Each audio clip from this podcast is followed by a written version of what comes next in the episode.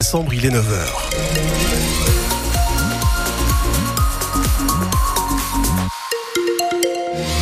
L'actualité dans quelques secondes, mais euh, vous dire que sur les routes de la région, ça, circule bien, donc euh, pas d'incident à signaler. Euh, pour la météo, Louise Forbin, qu'est-ce que ça donne? Eh bien, quelques averses hein, ce matin sur le nord et le Pas-de-Calais qui vont s'arrêter avant de reprendre en fin de journée. Et côté température, il fait 9 degrés à 800 et à Barlin, 8 à Serfontaine.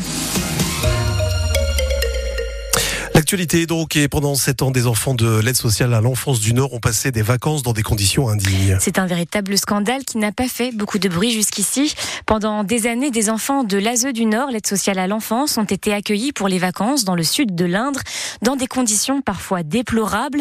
Ils sont même quelques-uns à avoir subi des violences. L'association d'accueil a été créée par deux hommes sans diplôme, basés à Mouet. C'est un vrai réseau d'accueil qui s'était tissé dans le Limousin et la Creuse, Manon Klein. À l'origine de ce réseau basé à Mouet, dans l'Indre, deux hommes et leurs compagnes. Ils veulent aider des enfants en difficulté, mais ils n'ont pas de diplôme. Alors comment ont-ils pu convaincre l'aide sociale à l'enfance de travailler avec eux? Pour le moment, le mystère est entier. Il en sera peut-être question au tribunal. Ces deux couples ont réussi à tisser un réseau, à convaincre certaines familles d'accueillir les jeunes en Creuse, en Haute-Vienne et dans l'Indre, dans des conditions parfois inacceptables. Certains adolescents ont subi des sévices, des humiliations.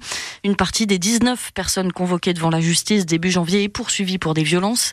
Face à ces mauvais traitements, un jeune avait pris la fuite à vélo. Il a été retrouvé près d'Argenton-sur-Creuse, ce qui a conduit à l'ouverture d'une enquête après plusieurs années de silence, puisque les faits s'étalent au moins sur sept ans. Ils se seraient déroulés entre 2010 et 2017. Le procès des 17 prévenus doit se dérouler pendant une semaine du 8 au 12 janvier. Les Eurostars circuleront de nouveau normalement aujourd'hui. Hier, plus de 30 000 passagers ont été bloqués à cause d'une inondation. La liaison entre la France et l'Angleterre a donc été coupée dans les deux sens.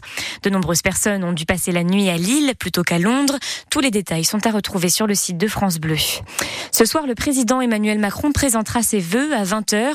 Après une année mouvementée, le président va se projeter sur les nombreux rendez-vous qui vont rythmer 2024. Les commémorations des 80 ans du débarquement, les Jeux Olympiques de Paris ou encore la réouverture de Notre-Dame. Le chef de l'État va adresser ce soir un message d'unité selon l'Élysée et donner des pistes sur les grandes réformes à venir. Les préfectures du Nord et du Pas-de-Calais veulent éviter tout débordement pour la soirée du 31. Elles ont donc pris des arrêtés pour interdire la vente, le transport et l'utilisation de feux d'artifice, toutes catégories confondues.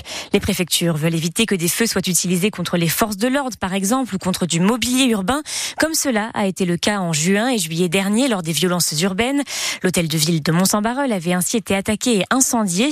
Pour le maire de la commune, Rudy Elgest, ces arrêtés sont donc une bonne chose, au moins sur le principe. Pour nous, effectivement, on a été, euh, on peut dire, traumatisé hein, par l'utilisation qui a été faite de, ces engins dans la nuit du 28 au, au 29 juin dernier. C'était une utilisation très très massive. Ça a tiré pendant plus de trois heures, donc ce qui veut dire une logistique, ce qui veut dire euh, une très grande quantité d'engins. Euh, donc effectivement, nous tout ce qui va dans le sens d'une restriction de la circulation et de la vente des, mortiers d'artifice euh, ne peut être vu que de façon positive. Maintenant, évidemment, il y a la règle et a la capacité de la faire respecter. Moi, ça me fait penser par exemple aux capsules de protoxyde d'azote. Bon, il peut y avoir des restrictions de vente, etc., mais par l'usage d'Internet ou euh, du fait de la position proche de la frontière de la région du Nord, euh, on voit bien que les approvisionnements ont encore lieu. Une règle, c'est bien, mais ce qu'il faut, c'est qu'il y ait les moyens de la faire respecter.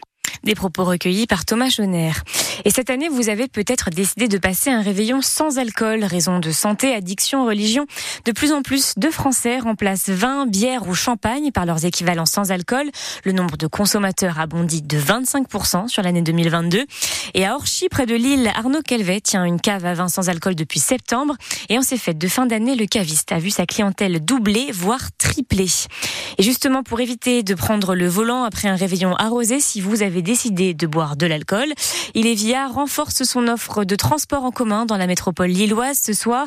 Les derniers départs de métro et de tramway se feront entre 1h25 et 1h30 à l'île Flandre contre minuit 30 habituellement.